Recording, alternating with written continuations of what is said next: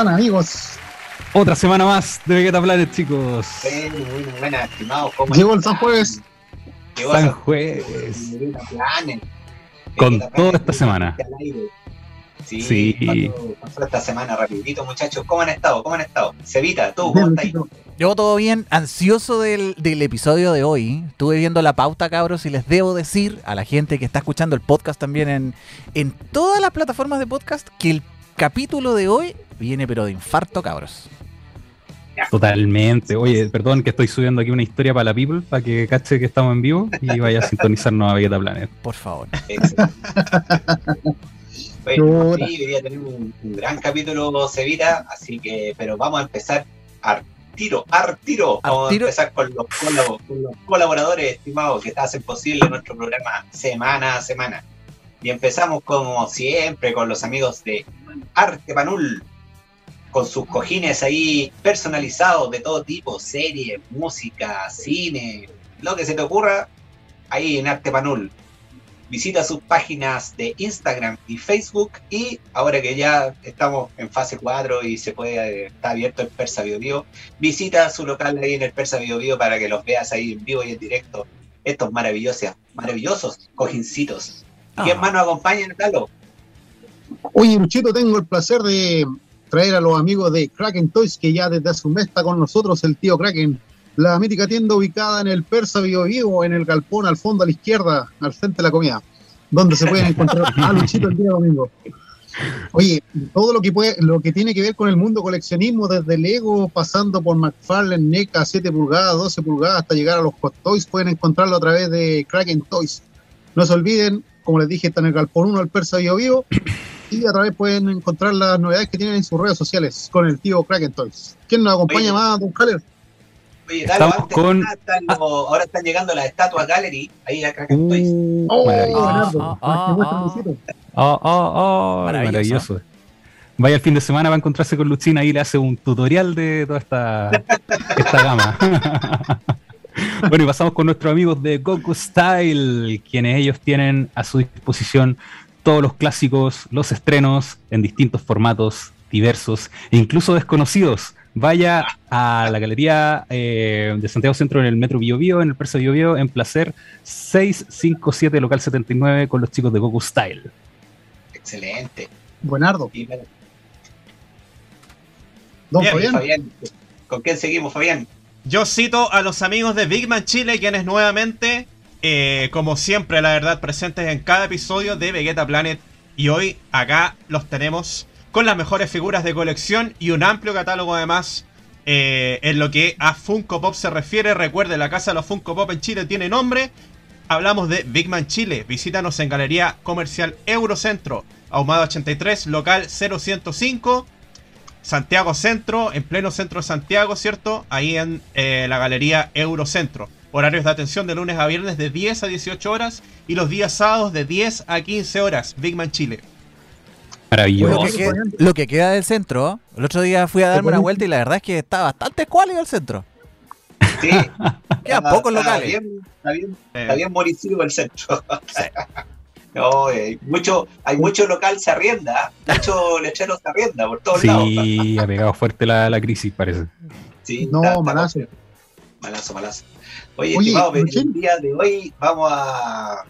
va dentro de los especiales que tenemos acá en Vegeta Planet, pero especiales de lo bueno, sí, pues no de los de los de los otros, de los mierdas que traemos de repente, de los, de los buenos.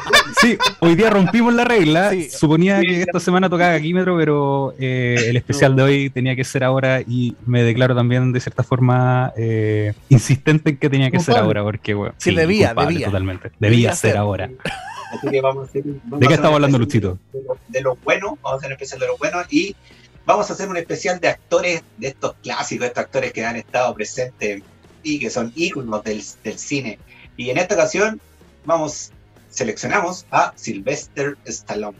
Así que vamos a empezar con, con la película, ahí cada uno eligió una película de Sylvester Stallone y queremos dejar ahí a Fabián que comience con su película. Fabián, dele nomás. Ya, oye, eh, para hacer eh, el cuento corto y ágil, eh, considerando la verdad el orden, podríamos decir que vamos a ir desde atrás para adelante, ya en cuanto a popularidad y, y no sé cómo decirlo, golpe así, pero cargadísimo de buena, de buena, perdón, de, de buenas películas y aportes a lo que es el género de acción también de, de la mano de Sylvester Stallone. Ya, bueno, yo voy a partir con una eh, película que es eh, de las más recientes, podríamos decir, de- del catálogo que vamos a, revisar a continuación. Hablo de la película Ballet to the Head, ya, eh, bala directo en la cabeza, titulada en España. En Hispanoamérica también la conocimos como El Ejecutor. Ya esta película estrenada, como dije, el año 2013. Ya, como dije, mejor dicho, lo más reciente dentro de todo lo que vamos a revisar de Sylvester Stallone, dirigida por Walter Hill y basada en la novela gráfica de Alexis Noland, eh, Duplomb Dance eh, La Tete. Ya la película está protagonizada por el gran Sylvester Stallone. Ya, o sea, hoy día vamos a revisar eh, de lleno eh, la carrera, entre- por así decirlo, de Sylvester Stallone. Eh, mucho músculo, mucha testosterona en el programa del día de hoy. ¿ya? Eh, Sung Kang y Jason Momoa. ¿ya? Un joven Jason Momoa. Eh, obviamente para los conocedores, eh, quien eh, agarró mucho protagonismo y, mucho renombre después de la película de DC denominada Aquaman.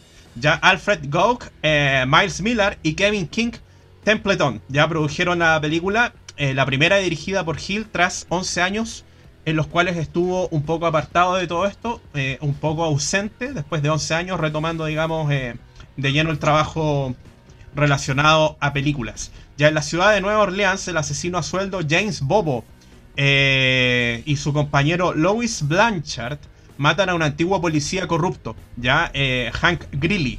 Aunque también eh, Bobo deja viva a una prostituta, recordemos Lola, la cual a medida que vamos viendo la película, a medida que esta va avanzando, descubrimos de que esta mujer tenía un tatuaje, un felino en la espalda, lo que coincidía justamente con la hija adoptiva del protagonista, lo que hace pensar incluso al, policía con el que se encuentra posteriormente, que podía ser la razón del por qué la dejó viva. Eh, bueno, él también tenía eh, una regla, al parecer, de no matar mujeres, lo que también coincide con esto. Ya, eh, bueno, como dije, es asesinado también en el, en el bar más tarde, ya el compañero Blanchard, por otro asesino a sueldo, Keegan, que es eh, eh, el, actor Jason Momoa, el encargado de realizar o encarnar este personaje. Quien también intenta matar a Bobo eh, en un eh, intento fallido, queda esto en, un, en el primer, digamos, eh, enfrentamiento que tienen ambos. Posteriormente, al final, esto se decide. Ya el, el detective Taylor Noun, perdón, Taylor Kwon, llega a Nueva Orleans para investigar la muerte de su ex compañero y se encuentra con el teniente Le Breton, quien le informa que Lola confirmó que Greeley fue asesinado. Ya, eh, bueno, posteriormente va a la morgue después de ver el cuerpo de eh, el señor Blanchard y descubrir quién es, eh, deduce que Blanchard y Bobo mataron a Greeley. Mientras tanto, incluso hace una llamada como para certificar y verificar nombres. Ya, mientras tanto, Keegan se reúne con su empleador, Robert Morel, y el abogado de Morel, Marcus Baptiste, o Baptiste, ya, que revela que Greeley intentó chantajear a Morel y proporcionó al mafioso local eh, Baby Jack un archivo que detalla las operaciones legales de Morel. Eh, y bueno, posteriormente vamos descubriendo de que eh, esto de, de la corrupción de policía va más allá, ya que incluso el encargado del caso o el jefe, digamos, de, de este detective Taylor Kwon era otro policía más comprado por eh, Baptiste y el resto de los eh, mafiosos de la película. Ya e incluso eh, el personaje de Stallone lo salva de morir eh, de un balazo. Y bueno, ahí también podemos descifrar de que el nombre de la película va por ahí. De hecho, todas las muertes por parte de Stallone van dirigidas con un disparo certero en la cabeza, finalizando así la película. Ya, bueno, no, no quiero ahondar más en la trama. Finalmente es una película para contarles que no goza eh, de mucha... mm, eh, eh, ¿Cómo decir? Mucha puntuación, ni tampoco mala puntuación. Está, por así decirlo, eh, algo Parejita. balanceado. ¿ya? Y bueno, eh, Warner Bros. eh, retomó el papel de Thomas Jane con un actor más étnico para atraer una audiencia más amplia en ese momento. En junio de 2011 se anunció finalmente, eh, dos años antes del estreno, que Sun Kang, eh, Sun Kang sería su coestrella. Ya, y bueno, el elenco conformado por Sylvester Stallone como el protagonista eh, Bobo, ¿cierto? Sun Kang, también el detective Taylor eh, Kwon. Eh, Sara Chaji como Lisa Bonomo, ya la, la, hija adoptiva de Stallone. Ya, y bueno, eso básicamente los personajes principales. eh, también tenemos a Jason Momoa, quien hace el papel de villano y también eh, un muy atractivo eh, personaje, hablando obviamente del género de acción, de peleas y todo eso. Ya Mm. podemos ver una pelea bastante interesante entre, entre Momoa y Sylvester Stallone. Ya esta película, como dije, recibió críticas mixtas, hubo una, eh, una división en, las críticas, unos la calificaron negativamente como hubo otros que la criticaron positivamente, ya resaltando el hecho de que evoca el estilo de Walter Hill de los años 80. Ya eh, Rotten Tomatoes, que de hecho lo hemos citado anteriormente en otros episodios, que es eh, un medio que es el encargado de evaluar y puntuar estas cosas, le dio una puntuación del 47% basado en un total de 127 críticas de este film de Stallone, ya eh, iniciando, digamos, esta revisión, como dije, y de aquí para adelante vamos a seguir revisando y evocando a la nostalgia eh, con las películas de Sylvester Stallone. Silvestre Buenísimo, Stallone. Sí, oye, pero eh, yo la, la, la vi esta película y la verdad que sí, ah, es como ahí. No, no, no Parejita. es- Parejita. no, es parejita. Lo que pasa es que el, el, el Stallone hace un personaje que, que la verdad que no, de mi forma de ver, a su personal, como que no, no convence mucho el, el papel que hace, es demasiado estereotipado de ese, Claro. de ese así como solitario, como Exacto, sí, Como da, da la, da, la- da la sensación, yo creo que eso fue eh, la intención de Stallone y, y también me atrevería a decir de, de los productores o los encargados de la película, da la sensación de que tenemos un hombre que era una máquina asesina, pero está un poco cansado de esta vida y está eh, con los años, digamos, encima. Y si bien es cierto, eh, Mm. es, un- es una persona longeva, ya un- una persona de edad, aún así Sí, mantiene, mantiene su estado físico y aún así, eh, cuando tiene que matar, lo hace. Así que, claro, como decía Luis, eh, no, no estamos hablando de un film del calibre de lo que vamos a revisar a partir de ahora, pero sí es algo interesante de analizar y, y es algo que sirve para hacer el contrapeso y el análisis de que estamos hablando de una mítica figura de Hollywood, ¿cierto? De- de- del, del género de acción. Y que independiente de lo que haga, siempre va a dar que hablar. Ya, oye, Mm. otra, otro detalle que se me escapaba es que esta película en la actualidad está disponible en Netflix. Ya para todas las personas que no la han visto o quieran echarle una, una revisión nuevamente. Netflix, ah, que siempre eh, se mantiene ahí independiente de la popularidad y, y del amplio catálogo que uno puede tener para revisar eh, películas en cuanto a plataformas digitales. Netflix siempre es una opción y siempre vale la pena tener la, mem- la membresía activa de Netflix. ¿ah? Así que ahí está. Esta la- eh, esta- Fabián, esta esta es película la última, la última película que sacó Stallone. No. Eh, no, no, no, no. Tiene como 10 años esa película ya. Ah, ya. Sí, O sea, después de esta, ¿han habido más que ha sacado él? Sí, Ya, han habido, sí, ok. y han habido, y han habido participaciones cortas también en algunos otros filmes. Sí.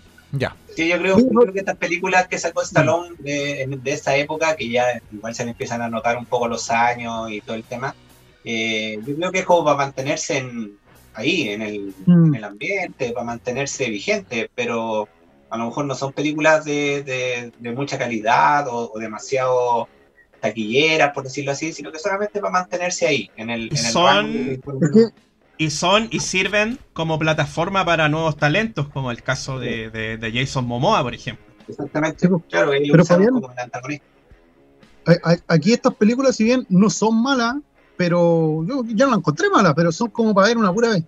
Eh, esta- claro, sí, sí, Son sí. como la- De to- La que De sacó todas- el- es que esta, esta, esta época, lo que dice Luchito, igual es bien cierto, ¿cachai? Son como películas que hicieron como para mantenerse dentro de la escena.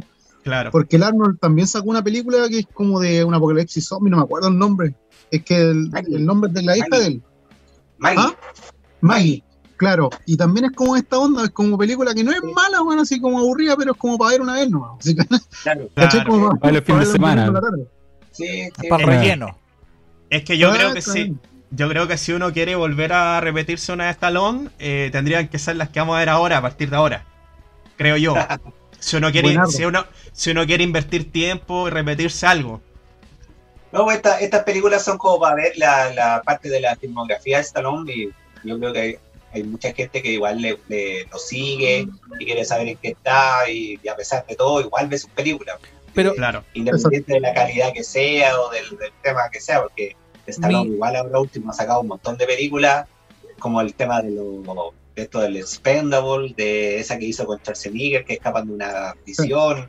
Puta, ha hecho un montón de películas posteriores, pues incluso ha sacado nuevas como Rocky, ha sacado la última Rambo también que, que, que salió hace poco. Sí, sí. Las películas de Creed igual. Pero mi pregunta va, chiquillos, a que si él en las películas, después de esta, eh, se mantuvo en esa onda como de, que el personaje no le correspondía o, ya retomaron después, eh, eh, se dieron cuenta de que el personaje no, no pegaba ni juntaba con la personalidad que representaba Stallone y como que lo arreglaron.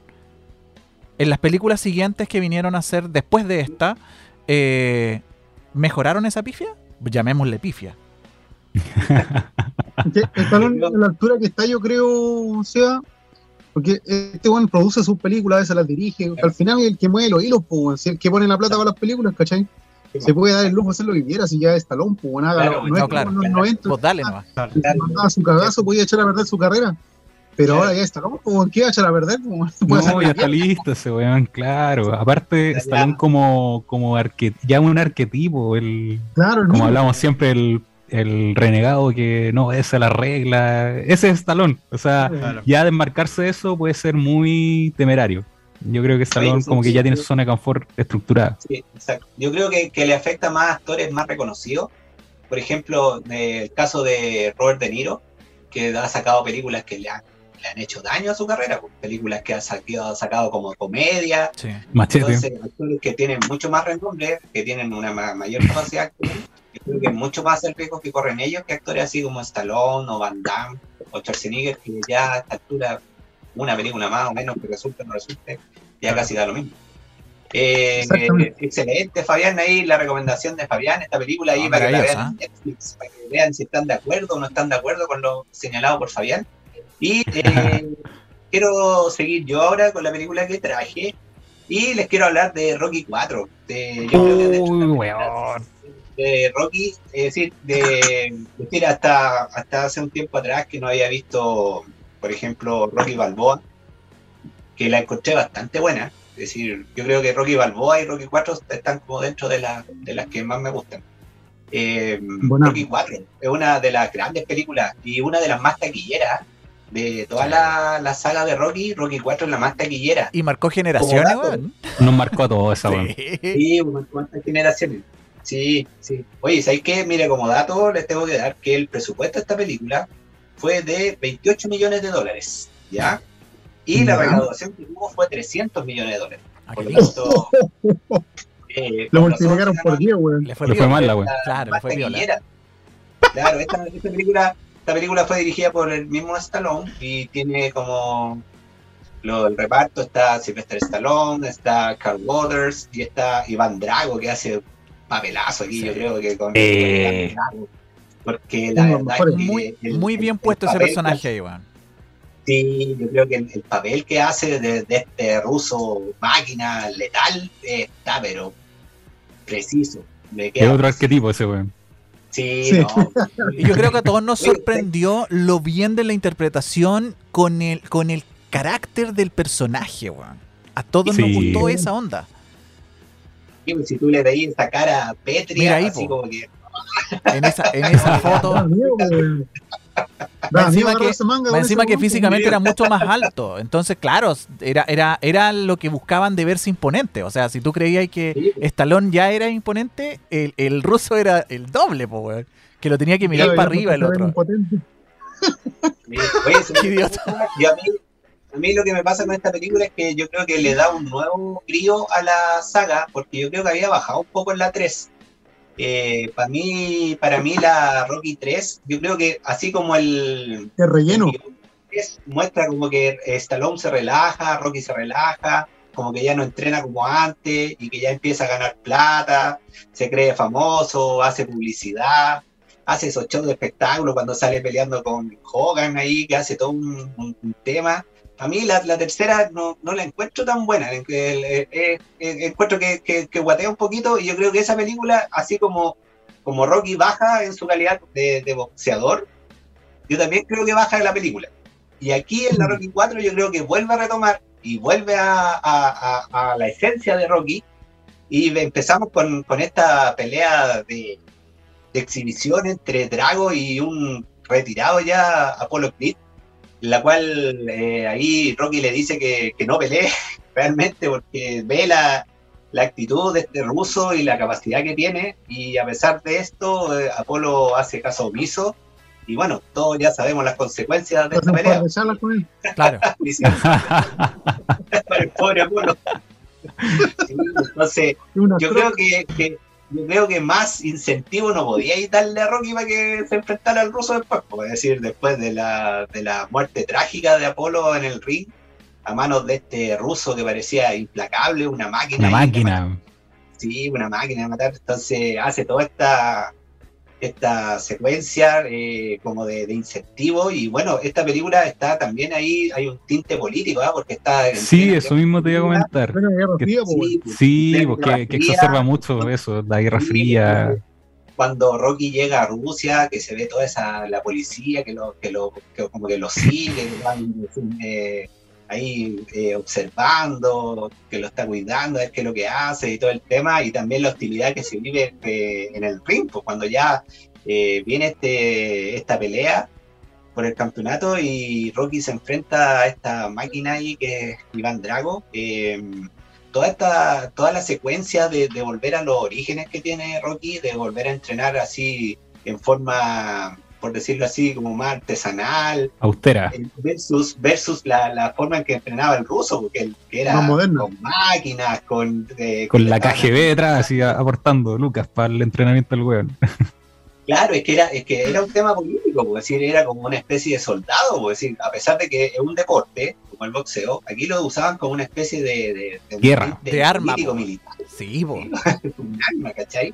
Entonces ahí se ve el entrenamiento, ahí cuando lo están eh, fortaleciendo, a la vez le inyectan ahí cierta sustancia ahí que, que podemos eh, predecir o, o señalar de que lo más seguro es que se- hayan sido prohibidas, pero el Ah, entrenamiento pero- súper fuerte, claro. Pero recordemos que en ese tiempo era, no era mal visto como se ve ahora. El, el anabolizante claro, en ese claro. tiempo no se veía mal y era casi como necesario. Te podías Claro. pichicatear ring. Sí, po. Claro, entonces eh, yo creo que esta, esta, esta película en ese sentido, claro, exacerba la parte política, incluso sale que hasta ahí se supone que Gorbachev está observando la pelea, entonces es todo un, es todo un tema ahí, Rusia en sus viejos tiempos de Unión Soviética versus Sí. Estados Unidos. Está, está todo ahí En Y su bueno, máxima y- expresión, tú. Claro, y vemos que Stallone también se coloca los pantaloncillos ahí con la bandera de Estados Unidos, entonces toda una... Apagando el, apagando el incendio con benzina, el weón. Sí, po. Claro. Así que, no, yo encuentro que esta película, como les digo, es una de las grandes películas que tiene la saga de Rocky y también una de las grandes películas que tiene Sylvester Stallone. Y ¿sabes Sí? Yo totalmente. cuando- Sí, totalmente. ¿Y sabes qué? Otro de los detalles que se hizo después, que yo no sé si ustedes vieron ahí, Creed 2, que vuelve el Drago nuevamente al, Peliculón también, weón. Creed 2, que también, porque llega, vuelve Drago con su hijo a enfrentarse a Creed. Eh, y, y, oye, ojo, ah, que Creed también es, es bastante buena. No, no Las dos que- películas son buenas, la- las dos películas de Creed son buenas. Y ahí Rocky asume un papel más, eh, más pasivo, quizás podemos decirlo, claro, más, más de como una especie de maestro. eh, que, la- que en las otras películas, pero no deja de ser importante en sí el papel que él hace de, de mentor, ¿cachai? Como que Mm. y en esta, y en esta hay una escena muy buena que es Creed 2, que cuando se ven nuevamente Rocky con, con Drago, y hay una, hay una, hay una escena muy buena que le dice que Drago le dice que no hay ningún recorte de él en la pared del restaurante y Rocky le dice que no, no, no, no, merita, Sí. no merita ningún espacio en su, No en su pared de recuerdo eh, de, de boxeo, ¿cachai? Entonces esa parte es bien, es bien buena y que recomiendo a Creed y Creed 2, sobre todo Creed 2, fíjense en ese detalle de la rivalidad que, que sigue ahí vigente a pesar de los años que han pasado entre Rocky y Van Drago. Así que para mí, buena película. Ahí yo creo que esta película una se la repite, o si la encuentra en el cable o la encuentra en cualquier. No, le- la dejáis, la dejáis, no pasa Sí, ahí, no pero pasa esta, de canal. esta es para repetirla. Ve la, ve la pelea final y se, y se siente y se pone a disfrutar otra vez como si estuviera Sí. viendo. Y te emocionáis como si fuera la primera vez, Y claro. grita- Te van a sí, manga, pues, weón. Sí, pues. te, te motiva No, o a sea- agarrarte mangazo, decís tú. O sea, yo creo que a Claro. todos nos pasó que en la escena donde muestran a Rocky súper austero, entrenando, versus. Ni, ni siquiera era como Rocky versus un boxeador, ¿cachai? Era como Rocky versus un imperio, ¿cachai? Y verlo entrenar así súper austero, eh, a todos nos motiva. Sí, pues a todos nos motiva a salir a correr, weón, y, y subir una escalera. E- Eso ya, No, ya y- forma parte de la cultura general, pues. De- después termina la película y te echáis a dormir, pues, weón. Claro, te, te termináis de comer la pizza acostado, weón. claro, con, una, con 3 litros de Coca-Cola. Claro, así, y light. y light, claro. Ahí Claro, mientras te comís la pizza y la, la bebida, te decís, no, me gustaría ser como él. Y, mi- y miráis para el lado, la bicicleta, la bicicleta llena de ropa colgada y no, maravilloso. Claro. Oye, y, bueno, y, y, bueno, el- en la escena final hay un discurso ahí de, de Rocky de, pidiendo de que, de que los países dejen esta tensión que existe entre ambos, entre ambos países, que si es necesario que uno de los dos muera en el ring y para evitar la muerte de mucha más gente es, es necesario, ¿cachai? Es decir, como que prefiere que ellos dos se maten antes que se muera más gente en una guerra. El Así amor que también un mensaje de paz ahí de nuestro amigo Rocky.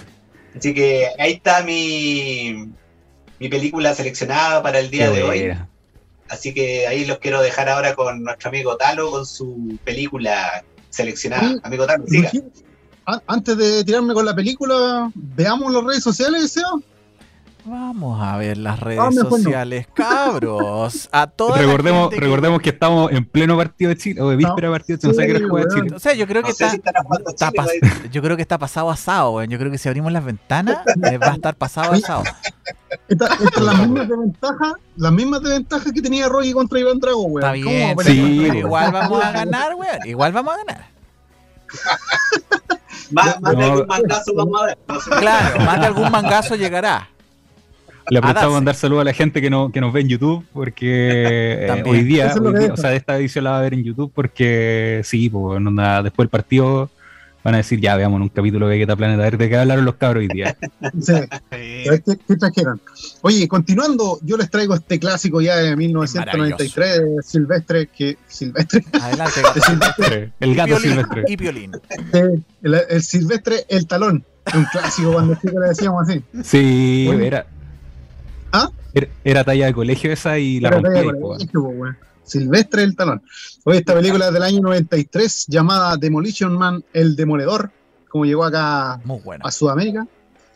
Para mí una de mis películas favoritas porque eh, estamos hablando que en el 93 aquí como que se empezó a mostrar en la tele abierta como en el 95, 96, cuando éramos niños, por lo menos yo, yo con Don Sí. Haller. No, si yo Sí. también. Somos de la misma generación, pues. o sea, y Todavía. nos conocíamos más o menos en esa edad. ¿Cachai? Y veíamos este tipo de películas y puta alucinabais, po, weón. Lo mismo que hablábamos delante con Rocky, las veías y querí- te daban ganas de puta meterte en el personaje, po, weón. Sí, po. Y sobre todo el, el estereotipo que tiene siempre Stallone, que es el policía que no obedece las reglas, po, weón. El malote. La película. Esta película está situada en el año 1996 y va alrededor de la historia de John Spartan, que está interpretado por Sylvester Stallone, ¿cierto? Un policía temerario y que no obedece las reglas, la, la típica de Stallone como en Cobra, Claro. el, el cual se encuentra en la misión de intentar capturar al criminal psicópata, loco de mente, Simon Phoenix, el cual este- está interpretado por un un poco más conocido Will Snake, pero que está tomando papeles un poco más de importancia en esta época. Para mí un actorazo además experto en artes marciales, que no podía haber mejor enemigo que él para representar a este loco de mente de Simon Phoenix, ¿cierto? El cual en su, en su intento de capturarlo se había implicado la muerte de rehenes que Phoenix mantenía cautivos dentro de un edificio. Recordemos que en la película ocurre una explosión y Stallone se siente culpable también porque supuestamente por eso murieron los, murieron los rehenes que mantenía Simon Phoenix. ¿Cierto? La justicia condena a ambos, tanto a Phoenix como a Stallone, a uno por obviamente tenerlos secuestrados y al otro por, por causar su muerte dentro de la, de la explosión, ¿cierto? Y ambos son condenados a, un, a una pena experimental que es lo entretenido esta película, ¿cierto? Que es llamada la crioprisión o criostatus que consiste en congelar a los criminales en un estado de animación suspendida mientras un programa informático eh, induce su rehabilitación, ¿cierto? Acorde a sus características criminales y genéticas. Algo que, ahí sí daría efecto. ahí se podría lograr la rehabilitación de algunas personas. bueno, 36 años después, recordemos que esta, esta, película está situada en, mil, o sea, en el 2032 en 11 años más, falta poquito para que pase, el criminal Simon Phoenix es despertado para la revisión de su libertad condicional, eh, oportunidad que tenían todos los, los crioprisioneros, ¿cierto? Tras lo cual mata al director de la cárcel y consigue escapar de la ciudad de San Ángeles, ciudad ficticia, ¿cierto? En la que se sitúa la acción de esta película, lo que se definiría como la fusión de lo que hoy se conoce como Los Ángeles, San Diego, San Bernardino, Santa Bárbara, los cuales están situados en el estado de California. Se supone que todos se fusionaron esos, esas ciudades sí lograron la ciudad de San Ángeles. Bueno, en este mundo eh, futurista, obviamente, distópico, los policías son tremendamente diplomáticos y poco agresivos, solucionan todo con el tema de la, de, la labia, para lo cual los términos como el homicidio, el secuestro, el robo son algo totalmente desconocido, ya que el, todo lo que es maldad, crimen, está obsoleto, ya no existe Erradicado todo claro. Erradicados totalmente a través de estas terapias genéticas que sufrían las personas. ¿Cachai? Ya estamos hablando de que las personas están intervenidas desde el momento de nacer con, con este tipo de programa informático que mantienen ellos. ¿Cierto?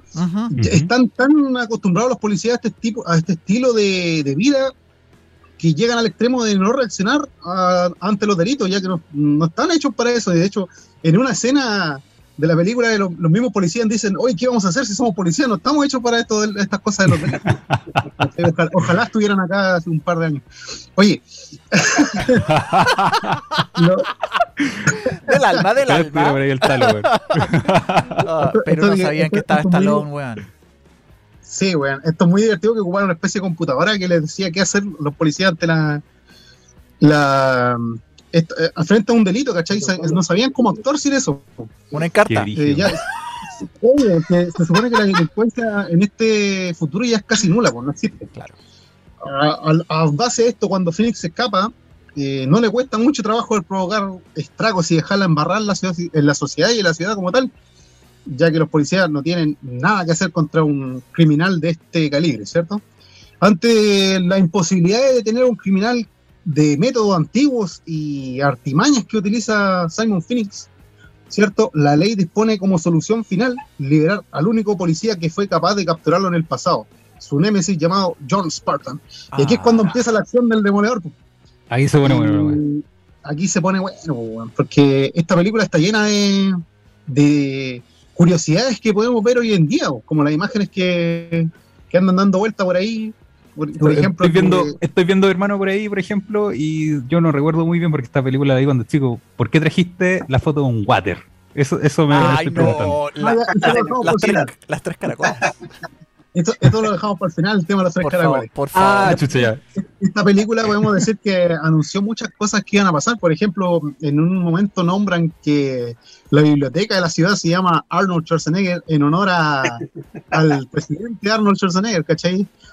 Y recordemos que Arnold fue gobernador. Gobernador de California. Gobernador, fue encima, esta película está situada en el estado de California.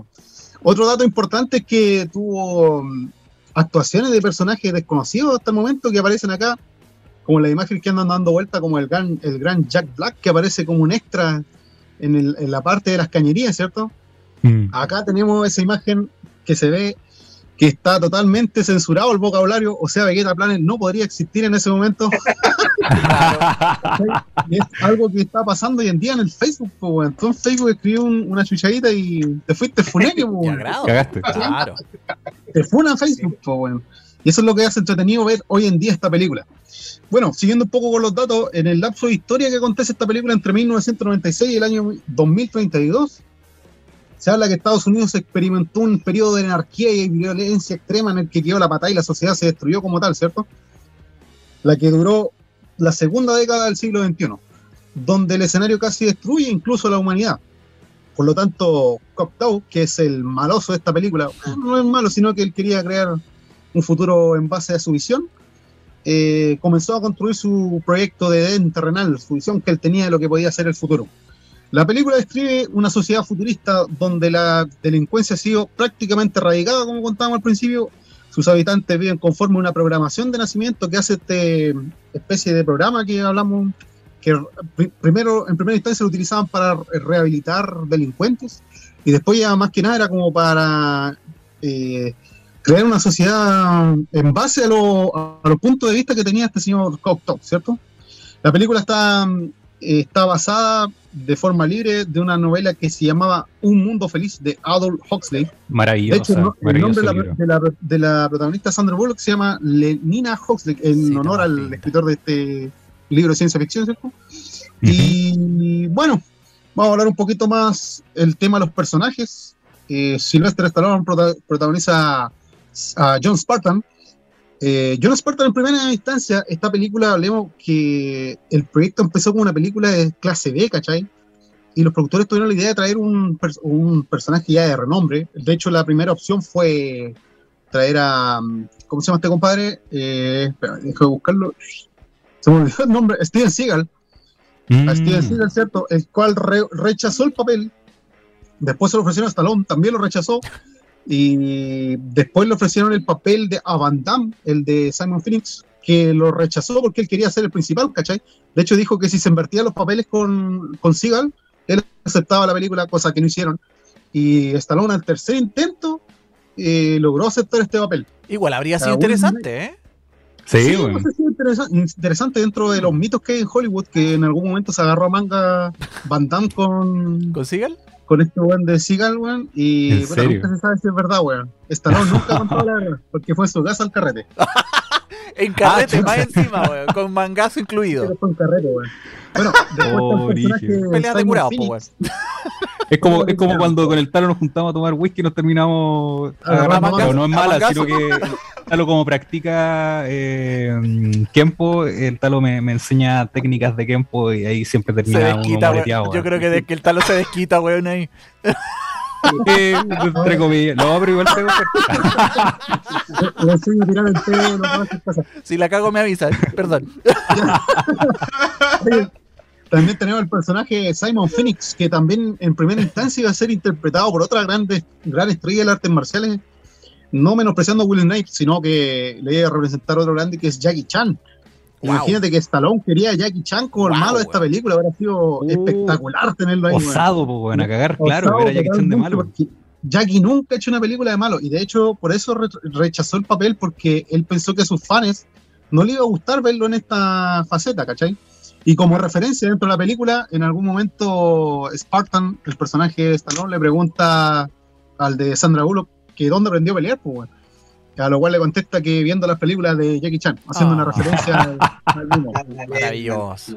Maravilloso. Lindos. Bueno, eh, tenemos a Sandra Bullock como en el papel de Lenina Hosley, una fanática de los años 90, la violencia, las películas ochenteras, 90.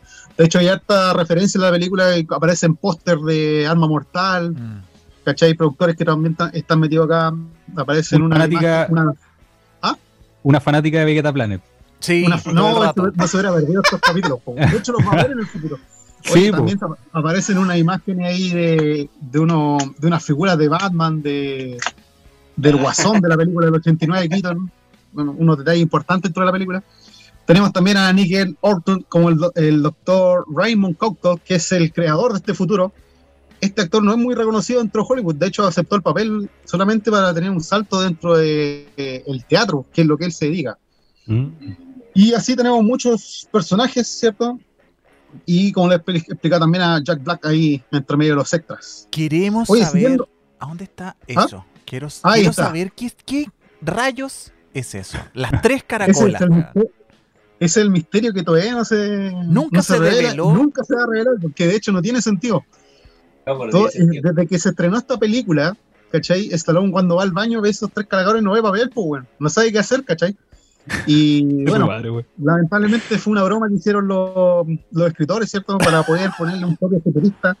Uno llamó al otro, como por ejemplo que yo llamar al Jackie, bueno, le digo, bueno, necesito una idea para poner algo en el baño. Y uno de los escritores lo primero que vio una de estas conchas decorativas, le dijo, bueno, pon unos- unas conchas, ya listo, se le ocurrió. Dio vuelta no tiene cenicero, weón, lo puso ahí. Claro, ves con el cenicero de vuelta. Eh, no, no tiene sentido, de hecho, le han preguntado directamente qué significa y dicen que no tiene una utilidad que puedan explicar, sino que era, era la gracia de eso que la gente se cuestionara. Se Hasta el día de hoy, hasta el día de hoy, Hay imágenes que buscan cómo relacionar esto al limpiarte Al la, water. tú. Ah, hay, hay, hay por ahí en internet dando vuelta ¿Sí? un video, búsquenlo en. YouTube, eh, el baño tecnológico del profesor Rosa, yo creo que esa es la explicación de esa de ese weón. Weón, me acordé al tiro cuando vi, por eso te preguntaba por el baño, weón. Oh, ya, vean el video de ahí, nos enseñó. Bueno, y, y para terminar un poquito más, un poquito más de curiosidades, ¿cierto? Tengo que decir que el director de esta película fue Marco Brambilla. Eh, algo raro de este director que ha dirigido dos películas, weón. El resto solamente ha No. sido de spot publicitario, weón. Eh, ya nombramos Mira. las películas, la, la gente que iba, que se nombró en primera instancia, ¿cierto? Dijimos que iba a ser Steven Seagal, Van Damme, y muchos otros que pasaron a través de esto.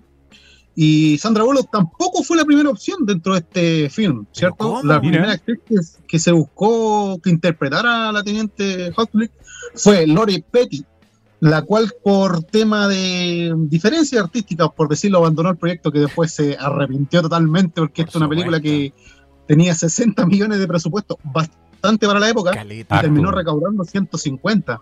Casi doble. Exactamente. Otra, um, otra curiosidad es que dentro de la película hablan de una guerra de franquicias de comida rápida, Mm. en el cual la versión que yo vi cuando chico nombraban que la única franquicia que sobrevivió fue Taco Bell. Por eso todos los restaurantes de comida rápida que existían era Taco Bell, ¿cachai? O sea, Pero no obstante, Taco Bell no era conocida en, en- en ciertas partes de Europa y tuvieron que cambiarla por Pizza Hut, ¿cachai? Oh, En- durante la edición eh, de estas versiones, tú puedes hablar que tú puedes ver que los personajes ah, dicen Taco Bell, pero en realidad tuvieron que redoblarse ellos mismos los actores para que en el ADR tuvieron que haberle puesto Claro. claro, Pizza Hut, claro. se, Oh, se escucha un la- poquito más fuerte, estamos hablando de los 90. güey. pegado, pegado encima estaba. Pegaron encima, güey. Cortar y pegar, así la weá la hicieron en Paint. Claro. Oye, eh, bueno, también podemos decir que fueron eliminadas muchas escenas de acción de, Will- de parte de Will Snake eh, que eran demasiado violentas y por, por favorecer el film, ¿cachai? Y el, el y cómo mostrarlo al público para que fuera más apto para todos, ¿cachai? Se fueron eliminadas y también cuando uno lo ve con mayor detalle ahora se provocan errores de continuidad eh, producto de lo mismo, ¿cachai? Pero no obstante no deja ser una mala película intentaron aprovechar las habilidades marciales de Will Snipes. Recordemos que Will Snipes tiene eh, quinto dan en Shotokan Karate y en muchos estilos más de artes marciales, o en seco. Y como dijimos al principio, esta película fue al principio una película de clase B, que intentaron aprovechar la, el auge de Stallone. eh, que bueno, en los 90 y antes de esta película tampoco Stallone estaba pasando por un buen momento porque hizo dos películas malísimas, pues. Empezando por eh, Para o mi mamá dispara, una película más mala que Padrastro Curado. Eh, además de eso, esta película fue como el renacimiento de Stallone en los 90, ¿cachai? Como, como protagonista de acción. Y el nombre de la película estaba, está basado en una canción Se de había- The Police con el mismo nombre de Demolition Man. Se Recordemos aguanta la risa reconocido- Pero de Lucho- Lucho, ríete, po, weón. ¿Ah? Que Lucho no se ríe, po, weón. Oye, ¿qué No, maravillosa. A mí me encanta esta película, weón. Eh, el nombre de la película está basado en la canción de The Police con el mismo nombre y basada en el en el sobrenombre que tenía aquí Stallone, porque a donde iba dejaba la embarrada, por eso le decían el demoledor. Maravilloso, Bueno, weón. se hablaba- durante los 90 se habló mucho tiempo una secuela a, a base de la popularidad de la película, y con esto termino. Y hace poco tiempo Stallone contestando preguntas en Instagram dijo que ya se estaba trabajando en esta época actual, 2021, en Demole- El Demoledor 2. Espectacular No. noticia para los fans. Así que eso chicos, ver ese es mi review de este peliculón. Me parece que Excelente. me pasó un poquito y los quiero dejar con Don Halen, No, que me trae un dejaste- clásico, pues, weón. no weón, podía me- faltar acá viejo. Dejaste justo, yo dije en la reunión de pauta, denme dos minutos si quieren, cabro. Igual dejo la cagada con la que va a venir, porque esta película es la raja, weón. Me encanta, weón. Yo creo que Vos dale. muchos, sí, weón, yo creo que muchos eh, empatizamos con que si hablamos de Stallone, es uno de los, junto con Rocky, es uno de los primeros personajes que se nos viene a la cabeza y estamos hablando de John Rambo. Rambo para mí es, eh, y lo dije en un programa una vez, de la saga de los 80 para mí es mi favorita porque para mí es la mejor weá que se hizo en los 80 porque es muy 80 esta película. po. Sí, sí. Rambo es muy 80, es que es todo tan Rambo, po, es como ya es la única explicación, o sea, Rambo, ¿por qué se escapa de esta cuestión? ¿Por qué no lo matan? ¿Por qué justo pilla un cuchillo al... ¿Por qué Rambo nomás? po? No hay otra explicación. Rambo es así. Es Y Rambo, bueno. Es que es Rambo nomás, po, ¿cachai? Y bueno, yo iba a hablar de, de la saga completa, pero me voy a centrar en la primera, porque es el origen y la base. De-. Claro, porque en realidad toda la saga, bueno, por lo menos la saga clásica, estamos hablando de las tres primeras películas de Rambo, encontramos un viaje maravilloso, un viaje del, del antihéroe en realidad, que mm, se ve manifestado en este personaje interpretado por Sylvester Stallone, que es eh, John Samuel Rambo, un veterano de Vietnam, eh, condecorado por los Estados Unidos por su eh, servicio en, en- en esta guerra que se reconoce, bueno, hasta, la, hasta el momento en que se hizo esta película era la única guerra que Estados Unidos perdió. Hoy día podríamos decir de que es eh, la primera de dos, ya que la de Afganistán también la perdió. La o sea, hace poco cachamos de que salieron cagando todos los gringos de allá. Como todos para afuera. Y, y bueno, eh, más allá del contexto político y social que podemos ver reflejado en la película de Rambo, estamos viendo internamente un personaje que, después de haber cumplido su servicio en, en la guerra, eh, termina siendo un desadaptado social. Porque al volver, y en esa es la, la trama de la primera película, eh, nos encontramos con un personaje que, a pesar de ser un héroe de guerra, un eh, personaje que sirvió al país, llegando de vuelta, eh, está completamente desadaptado de los constructos sociales, del, del tipo de, de vida que se está llevando en ese entonces en Estados Unidos. Eh, y por sobre todo porque el tipo queda sin pega. O sea, en pocas palabras, el weón queda sin pega porque lo hicieron para matar y ya no tiene que matar a nadie, pues, ¿cachai? Claro. Y vive esta crisis eh, espiritual, esta crisis vocacional, y que se gatilla en los primeros minutos de la película cuando John Rambo va a ver a uno de sus eh, compañeros de unidad después de esta guerra y se entera que murió de cáncer, producto de un gas que, que no recuerdo, el agente naranja creo que se llama, que era un gas que propagaban los gringos en Vietnam para pitearse a los vietnamitas. Eh, y Rambo queda mal porque se da cuenta que él es el único vivo de su unidad, el único vivo de su familia en la guerra. Y bueno, ahí Rambo empieza a, a hacer gala de toda una filosofía en base al compañerismo, a la lealtad, basada en la guerra y comparándola con el contexto social de Estados Unidos entonces, porque Rambo empieza a tener una serie de, problemas con, con los citadinos, en especial con el sheriff de la ciudad donde estaba en ese entonces, eh, y empieza a comentar acerca de, claro, en la guerra puede que en cualquier momento te pudiesen llegar a matar, pero al tipo que tenía ahí al lado podía confiarle la vida. Claro. Acá no. Acá a cualquiera lo puedes ver Había como, un- honor. como un enemigo. Claro, había un honor, un código de honor. Y bueno, Rambo empieza a tener una serie de problemas dentro de la película que mm, lo lleva a tener problemas con la policía directamente, en donde se fuga. Y bueno, haciendo un paréntesis, que esta cuestión me encanta a mí de todas las películas, es ver los nombres que tuvieron las adaptaciones dentro de los distintos países. Bueno, First Blood es el nombre original de la primera entrega de Rambo, no es Rambo, es First Blood porque está basada en una novela del mismo nombre eh, que cuenta con, la, con, con, toda la trama que posteriormente se llevó al, al largometraje. Eh, en, en, España, no, en España lo voy a dejar al final. En Latinoamérica. no quedó claro, no quedó claro ya. No quedó claro, claro. En Latinoamérica se eh, entregó esta película como Rambo Primera Sangre. Ya, está bien. Onda, como que hicieron un poquito más de hincapié en el personaje, que es como hay que resaltar este personaje que es la médula de toda esta historia. Y bueno, en España una vez más lo hicieron y esta película se llama Acorralado. Acorralado. bueno, me encanta, me encanta, me encanta, me encanta. Eh, la, la, Rambo 2 es Acorralado 2. a ver, déjame, déjame averiguar. Ni siquiera, España... ni siquiera respetaron el nombre, po, no, ni siquiera. Y en España efectivamente se llama Acorralado Parte 2.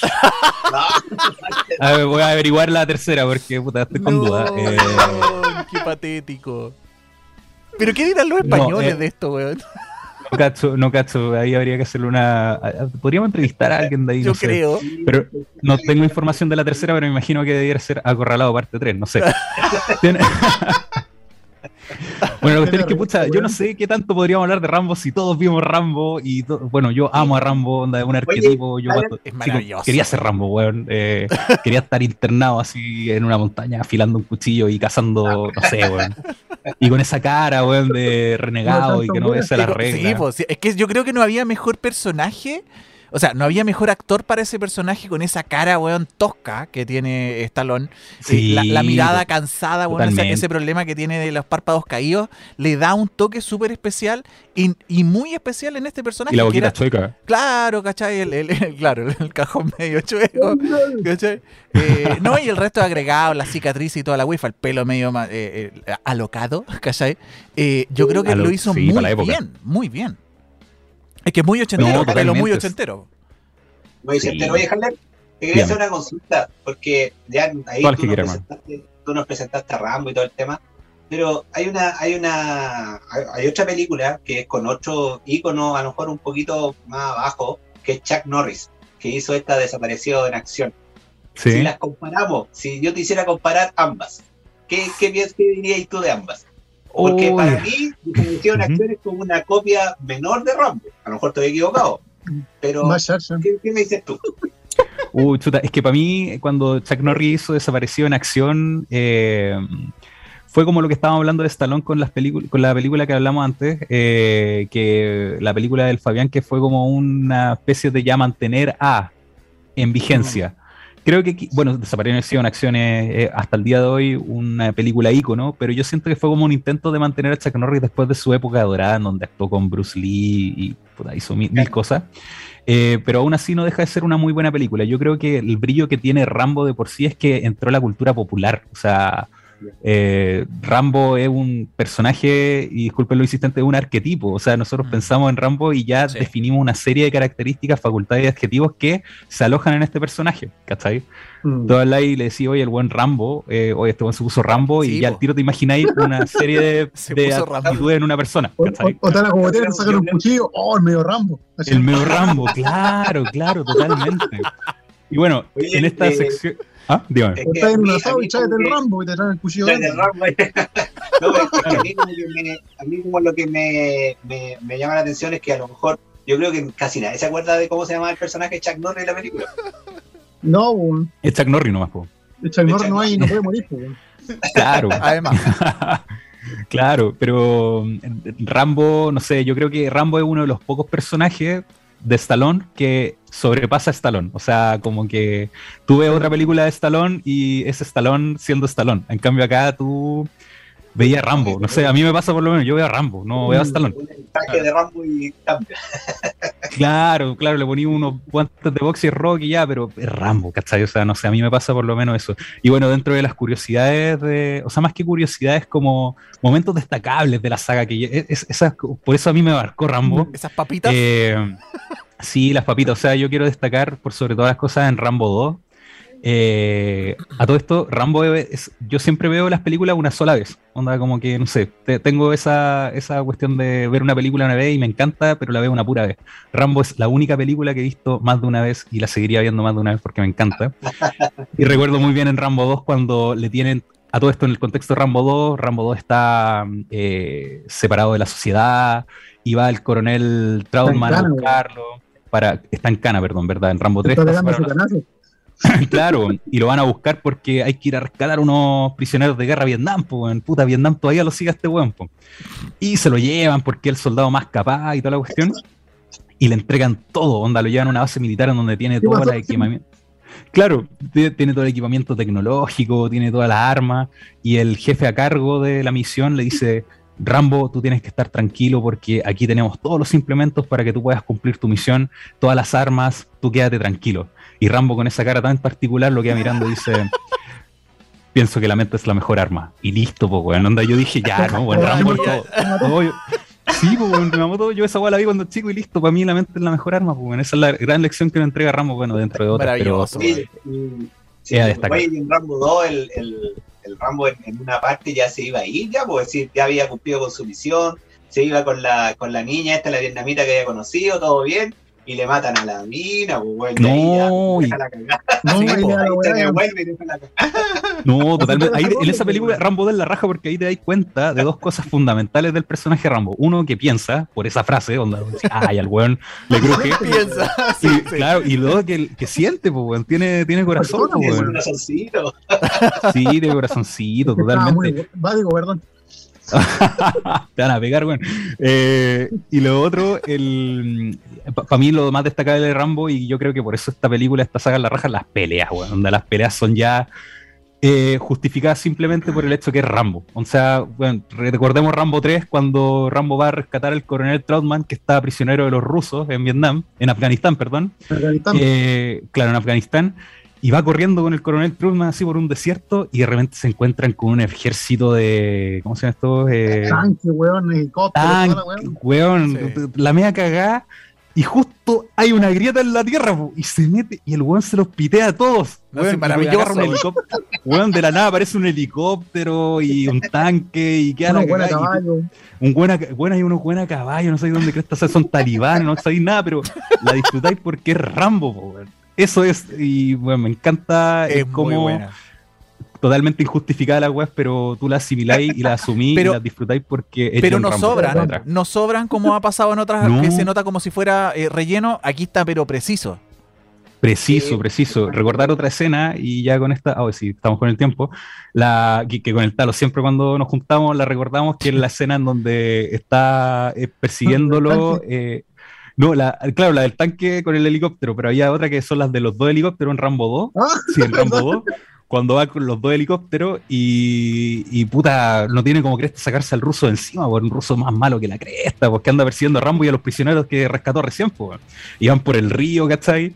Y en una como que, no sé, el buen como que levanta una polvadera, un agua, humo, lo que sea, y el ruso como que pierde un poco la visión y de repente pilla el helicóptero como, como derribado. Y Rambo está así como haciéndose el muerto. Y el, ruso dice, ya aquí te cagué. Y prepara la arma, le va a disparar. Y Rambo de la nada, weón, saca una bazooka y se le pega, weón. La, traía en el bolsillo, weón, nunca la vimos. Nunca la vimos, weón.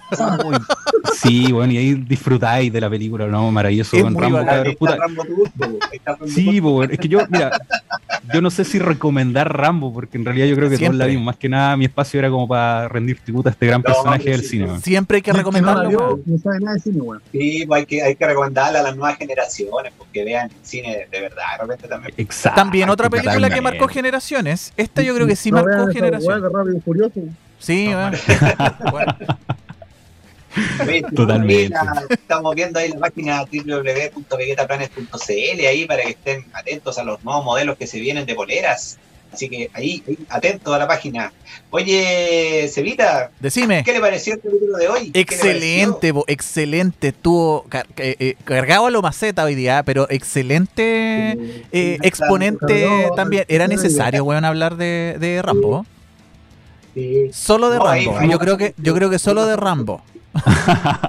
Dejemos invitar a la gente, eh, ahora que establecimos este nuevo formato de hablar de actores y cada uno nos repartimos una película de ese actor, que nos comenten, que nos escriban, que nos propongan, Mm. oye, podrían hablar de este actor o de este director, y nosotros ahí obviamente vamos a coger sus consultas y las vamos a llevar acá a la parrilla de Vegeta Planet. Oh, sí. Sí, pues ya hicimos, un, ya hicimos un especial de director ahí que estuvimos con Zack Snyder y ahora empezamos con esto de actores que Con los pesos pesados.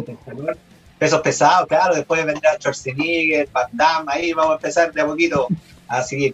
Oye, y, lo, y, lo, visitamos ahí películas de Stallone en distintos ámbitos, ¿ah? ahí distintos, tanto Fabián que aportó con lo suyo en una etapa la- a lo mejor en que Stallone tuvo cierto ahí una baja, pero que igual se mantiene vigente a través del tiempo con distintos tipos de películas.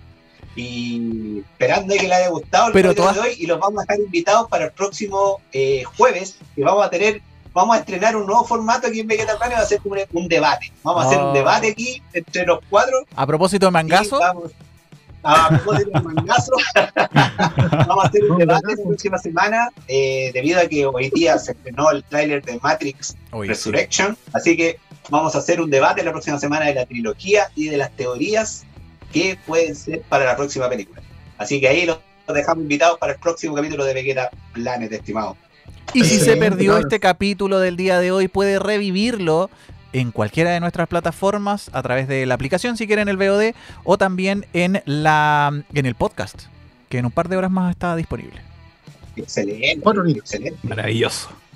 Oye, eh, agradecer ahí, Talo, muchas gracias por estar con nosotros. Fabián, excelente ahí también, Oh, sí. su aporte con su película Haller, con ahí todo el, el 80 ahí. No, gracias, gracias por el espacio de poder hablar de una de mis películas favoritas. Le brillaban los ojitos a Haller, weón, se notaba. Ah, Ahora voy a ver esa cantera, weón. Voy a verla Ahora de nuevo. programa, vamos- Sí, voy a verla de nuevo, weón. Va, va a terminar el capítulo, ir para la cocina y a sacar filo hasta los tenedores, weón. Quisiera meter una gallina afuera. Claro, iba- no, pero que no sea la del internet, por favor, Haller. Elija cualquiera de las Está otras. ahí en el techo. No, Ya, esa la tengo ahí sí, en el está techo con bien. la Esa hay que cuidarla y que alimentarla. Cabros. Nos vemos la próxima semana. Un abrazo, cabros. un abrazo, Estén bien. Chao, chiquillos.